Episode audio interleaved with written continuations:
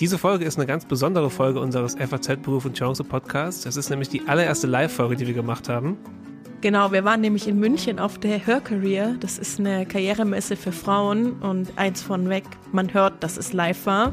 Wir haben aufgenommen und zwar mitten in der Messehalle. Es war also recht laut. Ihr bekommt also durchaus was vom Trubel mit. Ja, also war definitiv laut und man hört, dass äh, auch einige Leute zugehört haben und drumherum auch einige Leute auf der Messe waren, was ja grundsätzlich erstmal ganz gut ist. Mir bleibt jetzt nur das Allerwichtigste und zwar unsere Gesprächspartnerin vorzustellen. Und zwar haben wir gesprochen mit Natalia Niepomniascha. Und ich will gar nicht so viel zu ihr sagen, da wir gerade über ihren Weg, ihre Erfahrungen und die Schlussfolgerungen, die sie daraus gezogen hat, für ihre spätere Karriere und für die Karriere von anderen noch sprechen wollen oder gesprochen haben. Deshalb in aller Kürze, sie ist äh, geboren in Kiew, kam mit elf Jahren dann nach Deutschland und ist aufgewachsen im sozialen Brennpunkt bei Augsburg. Sie hat kein Abitur gemacht, aber über Umwege dann doch noch studiert und mittlerweile arbeitet sie bei EY und außerdem, sollte nicht zu kurz kommen, ist sie die Gründerin des Netzwerks Chancen, das Arbeiterkindern beim sozialen Aufstieg helfen will. Und jetzt müssen wir uns auch noch ganz kurz vorstellen. Mir gegenüber sitzt Benjamin Fischer. Er ist Wirtschaftsredakteur bei der FAZ. Und gegenüber von mir sitzt Stefanie Diemand, Wirtschaftsredakteurin bei der Frankfurter Allgemeinen Sonntagszeitung. Und bei uns gibt es jede Woche eine Folge rund um das Thema, wie Arbeit glücklich macht. Und bevor es losgeht in die Folge, haben wir noch einen kleinen Tipp für euch. Letzte Woche ging ja in Frankfurt die Buchmesse zu Ende und die Kollegen aus dem FAZ Bücher Podcast haben fünf Tage lang mit Autorinnen und Autoren gesprochen, mit vielversprechenden Newcomern und ausgemachten Stars. Und diese Gespräche, die könnt ihr ab jetzt überall dort hören, wo es Podcasts gibt. Lohnt sich auf jeden Fall, aber jetzt erstmal viel Spaß mit dieser Live-Folge.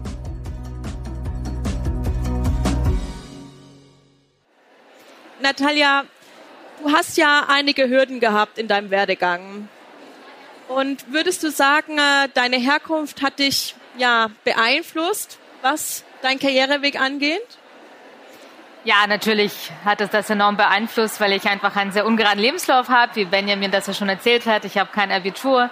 Äh, ich habe in Deutschland auch nicht studieren können. Ich habe zwar schulische Ausbildungen gemacht und später einen Master angehangen und ganz oft, dass ich mich nach diesem Master beworben habe, wurde ich meistens gar nicht eingeladen. Ich habe mich über 80 Mal beworben und die wenigen Male, wo ich mal Feedback bekommen habe, waren schon viele Fragen nach dem ungeraden Lebenslauf. Warum kein Abi? Man kann sich das nicht erklären. Der Lebenslauf muss lesbar sein mit dem roten Faden und tralala. Ist natürlich alles schon ein bisschen her, elf Jahre. 2012 war das bei mir. Aber das hat es auf jeden Fall enorm beeinflusst, äh, insbesondere den Berufseinstieg, aber sicherlich auch den späteren Karriereweg. Wenn wir nochmal ganz am Anfang, also ist natürlich nicht der Anfang, aber bei der, in der Schulzeit anfangen. Ich hatte mir angeschaut, du warst ja eigentlich eine sehr gute Schülerin. Du hast auch die Realschule, glaube ich, mit 1,0 abgeschlossen am Ende. Und trotzdem bist du nicht aufs Gymnasium gekommen. Ja, also du hast es auch äh, tatsächlich ja versucht. Du bist ja in Augsburg bei einer Schule sozusagen vorstellig geworden und hast mit dem Konrektor gesprochen, ob du nächstes Jahr auf das Gymnasium gehen kannst. Und äh, ja, trotzdem war es offenkundig ja keine Option. Also kannst du noch erzählen, wie, wie war das für dich? Also dass du dieses eigentlich komplett normale, da ist das Gymnasium, du könntest hingehen, du hast die Leistung gebracht, aber trotzdem war das so eine Barriere, wo du nicht drüber kamst anfangs. Also das war nach der neunten Klasse, nicht nach der zehnten. Äh, nach der neunten hatte ich Schnitt von 1,3 und habe das eben selbstständig versucht, aufs Gymnasium zu wechseln. Äh, die Barriere war vor allem einerseits irgendwie ein Unverständnis, gleichzeitig hat mich das auch nicht so wahnsinnig überrascht, weil ich das schon kannte vom Schulsystem wegen, dass man Menschen in Schubladen steckt, dass es ganz bestimmte Regeln gibt und das ist halt nicht vorgesehen, dass man nach der neunten aufs Gymnasium geht. Ähm, entsprechend war ich natürlich schon wütend und äh, wollte es dann dem Herrn, der mir da abgesagt hat, unbedingt irgendwann mal zeigen. Äh, ich hoffe, dass er fleißig auch äh, Medien liest und meinen Werdegang mittlerweile mitverfolgt. Ähm, aber es war jetzt in keinster Weise überraschend. Unser Schulsystem ist viel zu undurchlässig und viel zu unflexibel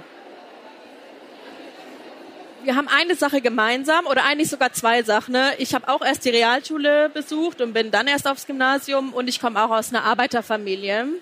Und bei mir war das so, dass ich ähm, vor allem Dingen würde ich sagen in meiner journalistischen Ausbildung vor allem Kindern beziehungsweise Heranwachsenden gegenüber saß, die alle aus Akademikerfamilien kamen. Das waren dann Ärzte, es waren Apotheker, also gerade die medizinischen Berufe waren bei uns irgendwie stark vertreten.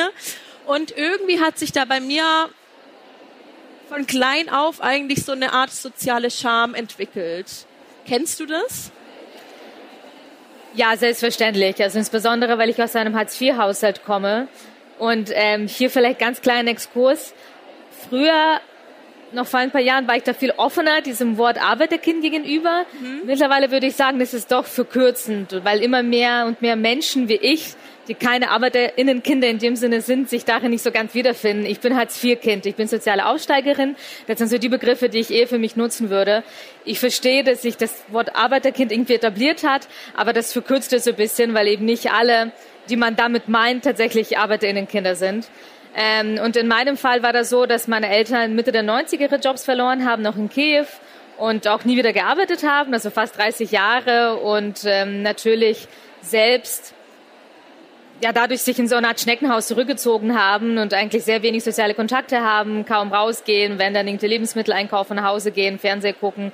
Ehrlicherweise das, wie man sich das bisschen klassisch vorstellt. Sie konsumieren jetzt keinen Alkohol oder so. Ich bin jetzt nicht irgendwie in zerrütteten Verhältnissen aufgewachsen, aber auf jeden Fall in einem Elternhaus, was sich gewissermaßen für die eigene Existenz schämt. Und ähm, als Kind spürt man das natürlich mit. Und äh, bei mir war das auch so, dass ich zum Teil nicht so ganz selbstbewusst war, selbst wenn ich Klamotten einkaufen war, nicht sicher war, würde mich andere auslachen, wenn sie sehen, dass ich es mir einmaße, Klamotten einkaufen zu gehen. Und natürlich auch später dann bei der Jobsuche dieses Rausgehen, das Gefühl zu vermitteln, der Raum gehört mir, gehöre hier dazu, das steht mir zu, äh, das ist natürlich etwas, was äh, ich mir über sehr, sehr viele Jahre erarbeiten musste. Ich ähm, will auch noch mal ganz kurz auf diese Begrifflichkeiten eingehen, weil ich das total interessant finde, was gerade so diese Identifikation angeht.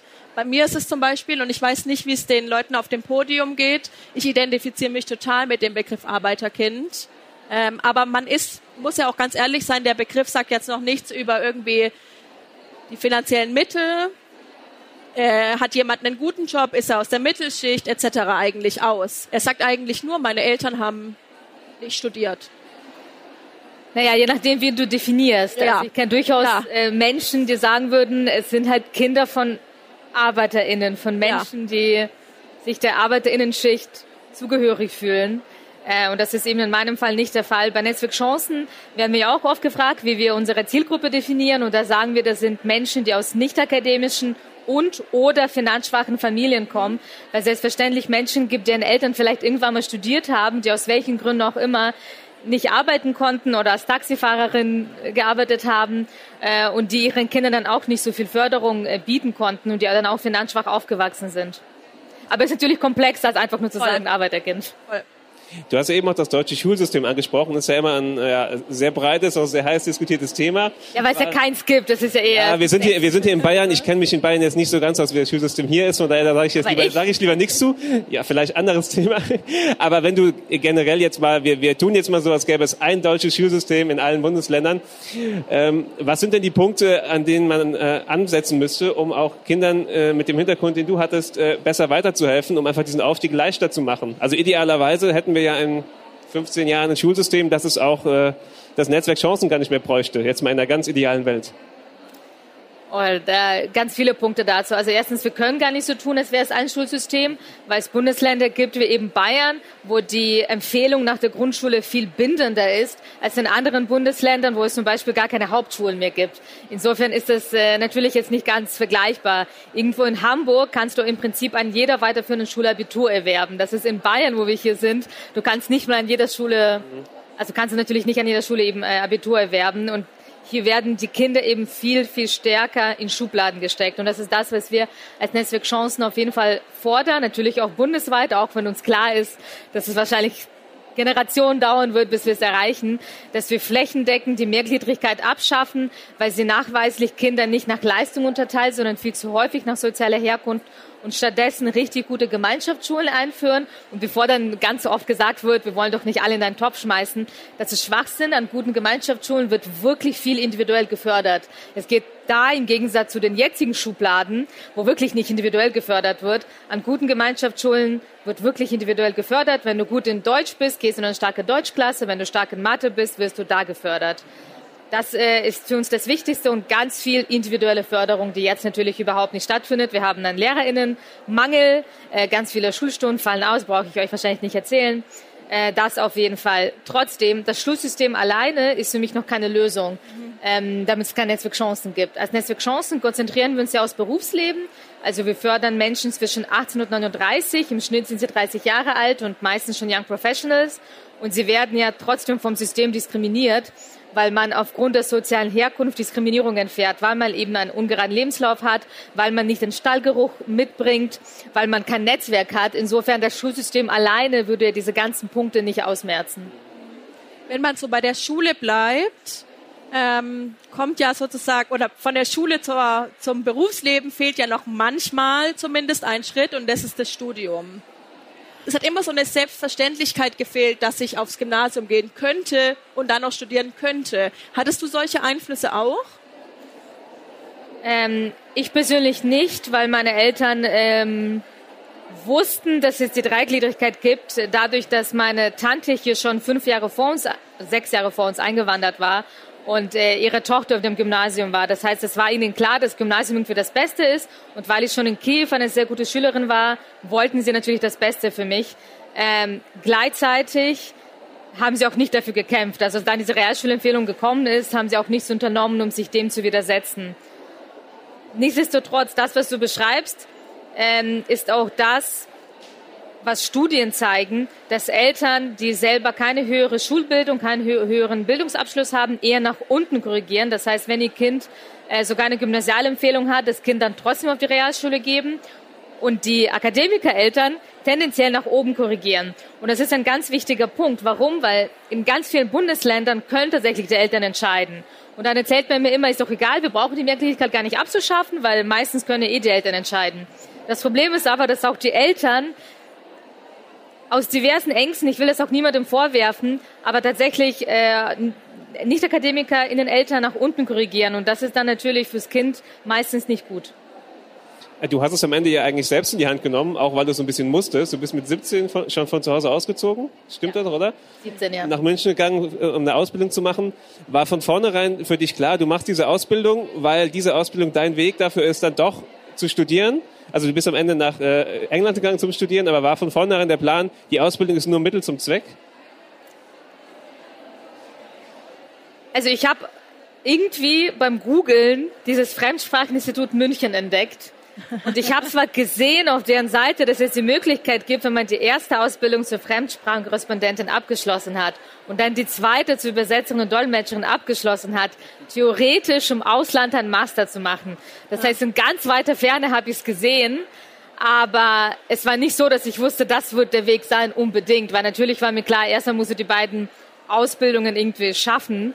Ähm, insofern habe ich mich da schon von Schritt zu Schritt irgendwie fortgearbeitet. Und übrigens, was ich unglaublich lustig finde, äh, ich bin tatsächlich mit 17 hergezogen nach München, ähm, nach Nordschwabing, das ist zwei U-Bahn-Stationen von hier. Und ich musste dann immer in die U6 einsteigen Richtung Garching, um nach Hause zu fahren und hatte so viele Armutserfahrungen gemacht, weil ich am Anfang nur 200 Euro BAföG bekommen habe für die erste schulische Ausbildung. Und gestern stand ich dann wieder am Marienplatz, bin wieder in diese U6 auf dem Weg zu Hörcareer eingestiegen nach Garching und hatte so krasse Déjà-vu-Erfahrungen, nur ist der Unterschied. Ich verdiene jetzt sehr gutes Geld. Ich bin zu Her Career gefahren, um hier Speakerin zu sein. Aber das hat mich natürlich sehr in diese Zeit erinnert, dass ich immer in diese U6 eingestiegen bin und mir diese WG zu fahren, die ich mir eigentlich kaum leisten konnte.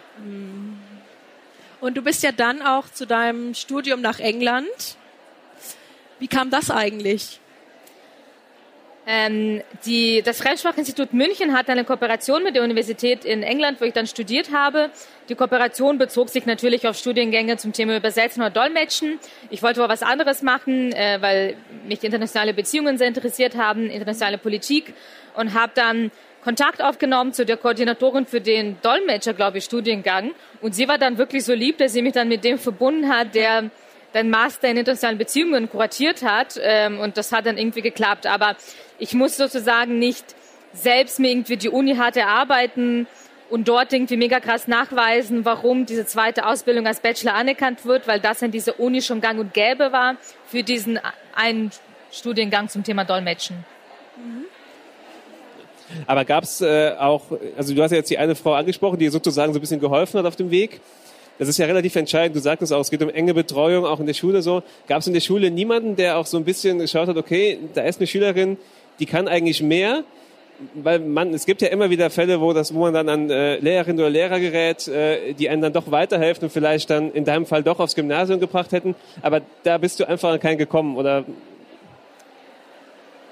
Also es gab niemanden, der gesagt hätte, hey, eigentlich bist du hier falsch, Mädel. Und lass uns wirklich jetzt alles unternehmen, damit du aufs Gymnasium kommst.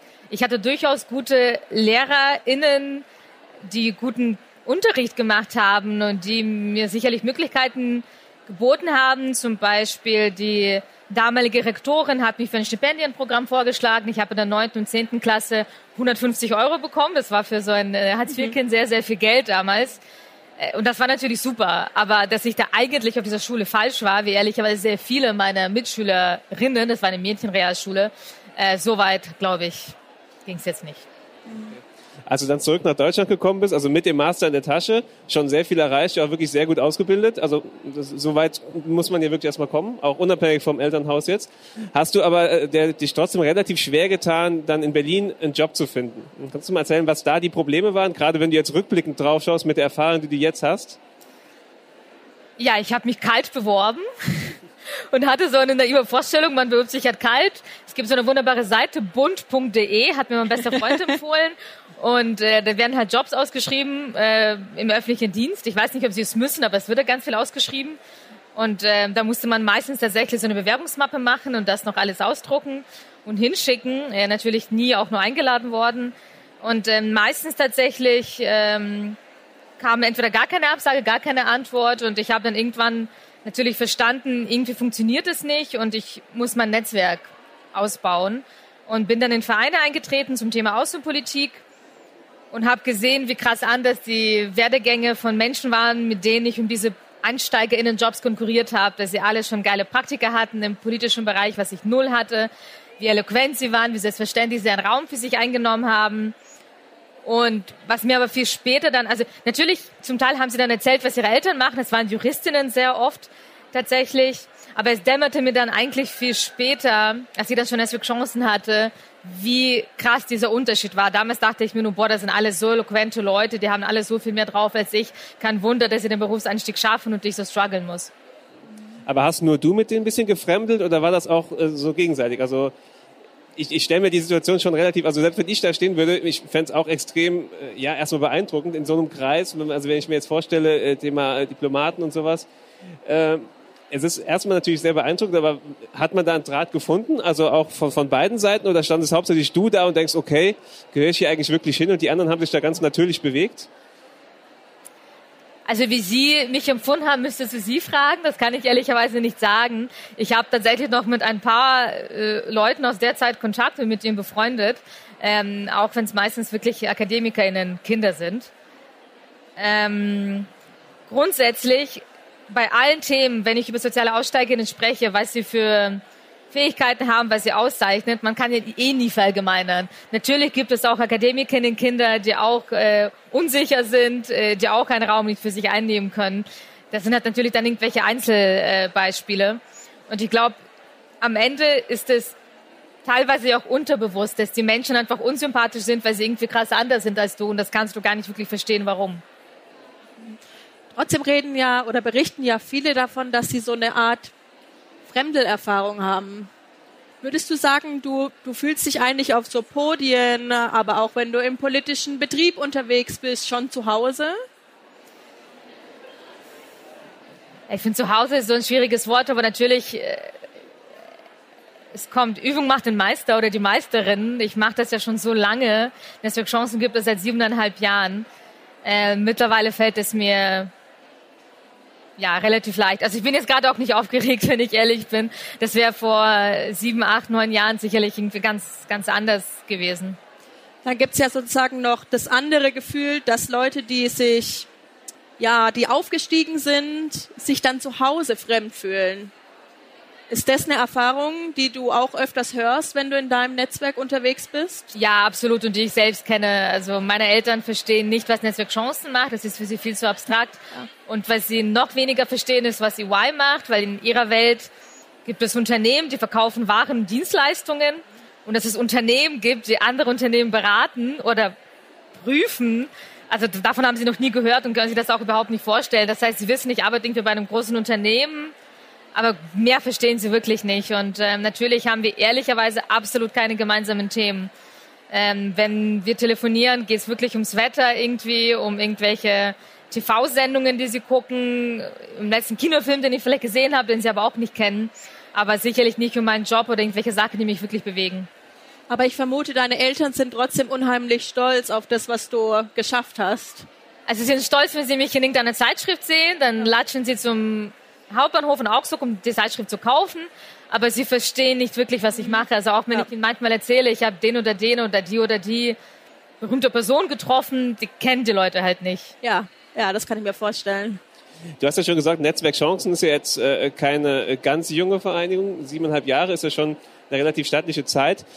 Ähm, wie war das zum Anfang, als du tatsächlich äh, angefangen hast, das aufzubauen? War es einfach, so ein Netzwerk zu bekommen? Weil du sagst ja schon, also du bist ja jetzt wirklich schon, kann man sagen, Profi-Netzwerkerin wahrscheinlich. Auch schon so ein bisschen äh, qua Job her. Aber wie, wie baut man sowas auf, ganz am Anfang?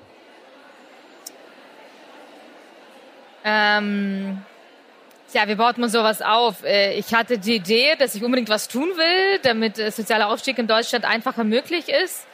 Äh, zuerst haben wir was ganz anderes gemacht, nicht das, was wir jetzt machen. Wir haben mehr so zivilgesellschaftliche Organisationen zusammengebracht und die Idee war, dass wir zusammen Lösungen entwickeln, was wir immer noch machen, aber so auf kleinerer Flamme.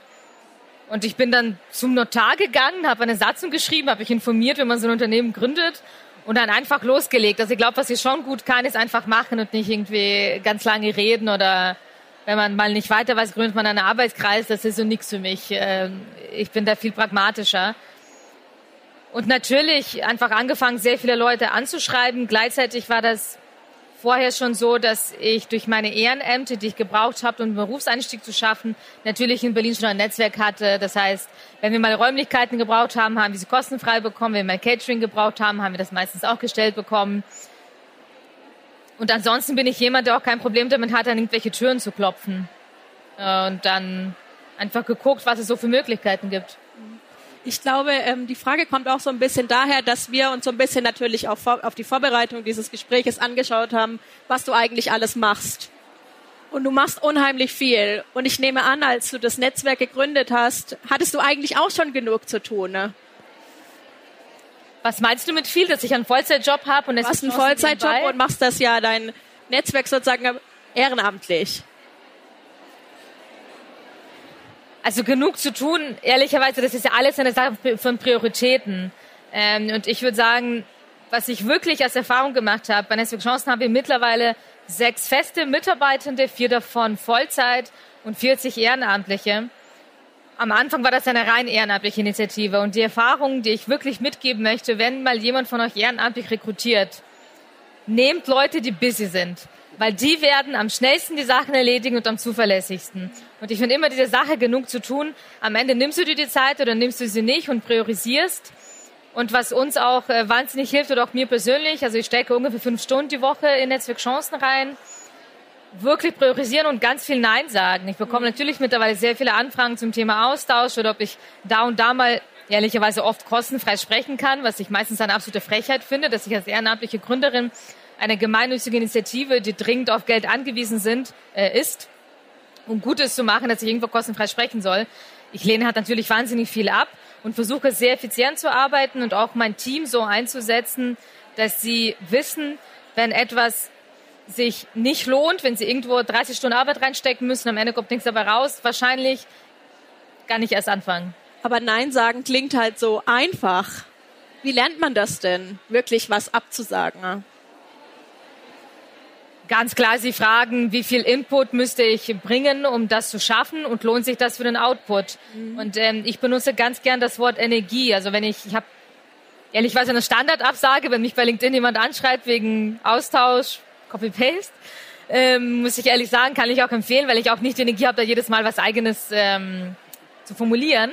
Und da bin ich ehrlich, dass ich ausbrennen würde, steht in diesem Ding drin, wenn ich ähm, alles annehmen würde und dass ich deshalb nur ganz wenig Anfragen annehme. Und ich frage mich immer, ehrlicherweise, was bringt es mir? Bringt das Netzwerk Chancen mega weiter im Sinne von der Öffentlichkeit? Bringt, bringt das Netzwerk Chancen weiter, weil wir Geld bekommen, was wir dringend brauchen, um unser Programm für soziale AufsteigerInnen auszubauen? Ist es irgendwas, wo ich loyal bin? Loyalität finde ich ist ein sehr hohes Gut. Also ich halte auch mal Vorträge kostenfrei, wenn ich jemandem gegenüber wirklich loyal bin, weil jemand uns schon mal mega geholfen hat. Aber wenn nichts davon irgendwie zutrifft und wenn das einfach nur sehr viel Energieaufwand für mich wäre, ohne nennenswerten Ertrag, habe ich ehrlicherweise kein Problem abzusagen. Übrigens auch, wenn mich jemand um Hilfe bittet. Denn am Ende bringt es nichts, wenn ich einer einzelnen Person helfe, dann aber ausbrenne und es für Chancen nicht mehr weitermachen kann. Deshalb habe ich ehrlicherweise auch kein Problem damit, weil natürlich kommt es, dass mich Leute äh, anfragen, ob ich mal Coaching machen kann oder dass ich Berufssuche, Jobsuche beraten kann. Da sage ich immer ab und sage, da ist für Chancen, wendet euch bitte an die Adresse, ich kann das nicht machen. Wenn wir jetzt mal die Seite der Unternehmen betrachten, also ihr arbeitet ja mit Unternehmen zusammen, ähm, wie aktiv ist da das Interesse oder auf welchen Ebenen arbeitet man da? Weil äh, ich meine, die Unternehmen haben ja verschiedenste äh, Programme. Also wenn wir jetzt auch Diversity-Programme uns anschauen, es gibt verschiedenste Themen, die äh, die Unternehmen angehen. Wie sehr ist da das Thema äh, sozialer Aufstieg auf dem Schirm? Ja, ähm, also wir haben 2018 damit angefangen, auf Unternehmen zuzugehen. Damals zum Teil wirklich noch Kalterquise, ehrlich gesagt. Hatte niemand Interesse. Also da war natürlich soziale Herkunft am Arbeitsplatz ähm, absolut kein Thema. Dann haben wir sehr viel Druck gemacht, dass die Karte der Vielfalt die soziale Herkunft aufnimmt. Und da bin ich sehr stolz drauf. Es ist wirklich uns zu verdanken. Da bin ich auch null humble ähm, oder irgendwas. Äh, wir haben das durchgekämpft, dass soziale Herkunft als Diversity Factor in Deutschland anerkannt wurde. Und seitdem haben mehr und mehr Unternehmen Interesse erstmal. Gleichzeitig ist es so, dass sie das oft irgendwo mal aufgenommen haben, dass sie Menschen unabhängig von bla bla bla, und da kommt dann auch soziale Herkunft vor, ähm, rekrutieren möchten. Aber natürlich reicht es nicht, das irgendwo einfach aufzuschreiben in einer Aufzählung, dass auch soziale Herkunft mit drin ist, sondern es geht auch darum, das zu leben.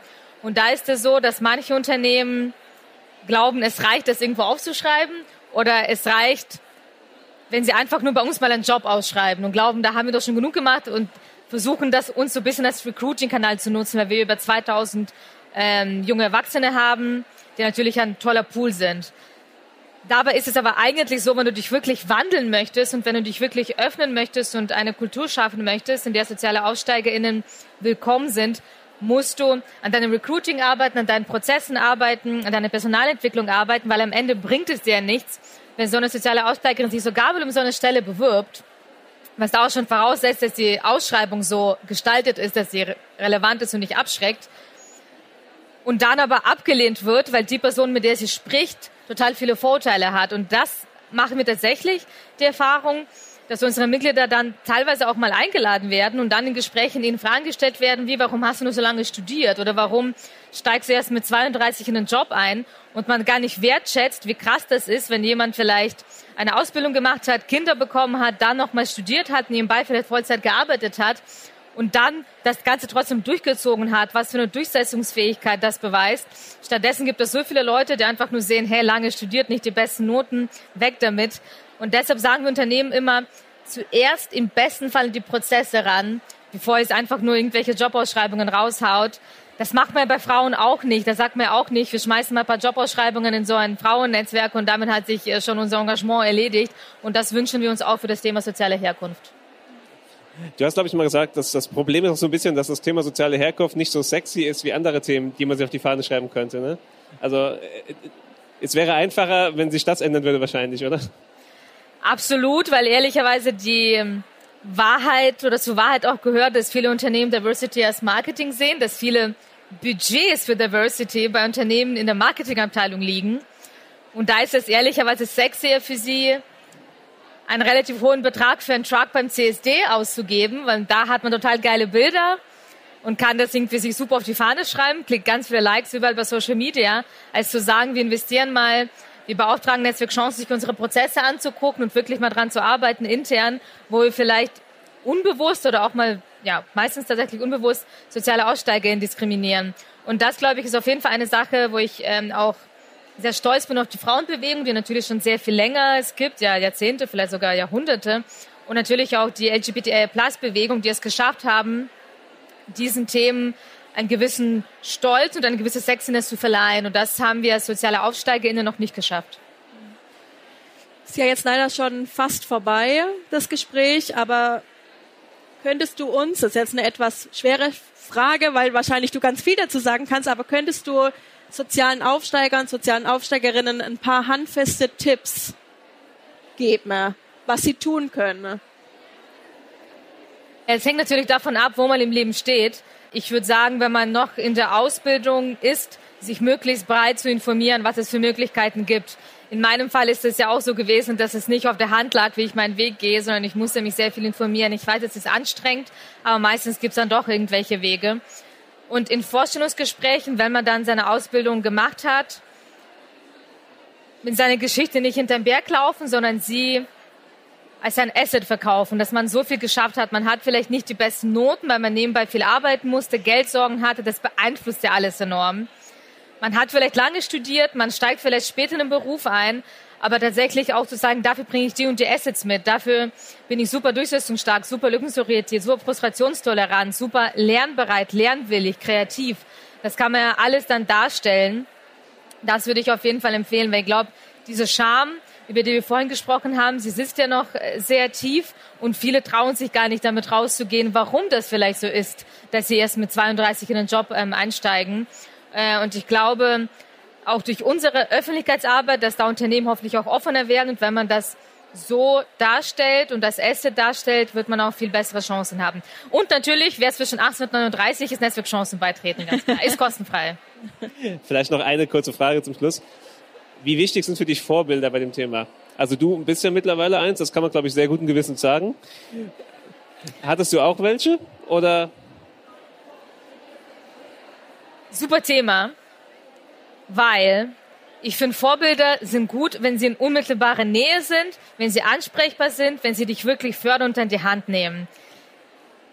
Was ja ganz oft gemacht sind, sind irgendwelche Role Model Kampagnen mit irgendwelchen Promis, die eine Million Kilometer weit entfernt sind. Ja, es ist nett, äh, sowas mal zu sehen, dass jemand mal einen sozialen Aufstieg geschafft hat. Wenn ich aber ehrlich bin, glaube ich nicht, dass das der ausschlaggebende Punkt ist, wie irgendein Kind, irgendein Jugendlicher, der gerade in seinen eigenen Problemen steckt, nicht vorankommt, wieso jemand denkt, okay, klar, also wenn das die krasse prominente Person geschafft hat, dann werde ich schaffen. Ähm, ich glaube, dass es viel zu einfach ist. Grundsätzlich ist Werbung und Kampagnen nett im Diversity-Bereich, aber viel zu einfach. Das heißt, wenn Vorbilder dann im unmittelbaren Umfeld und auch wirklich welche in der die Hand nehmen. Vielen lieben Dank für deine Zeit. Ähm, vielen Dank an euch, dass ihr ja zugehört habt. Wir laden euch natürlich herzlich ein, auch unsere anderen Folgen äh, zu hören vom Podcast Büro von Chance. Auch das hier wird nächste Woche ähm, online kommen.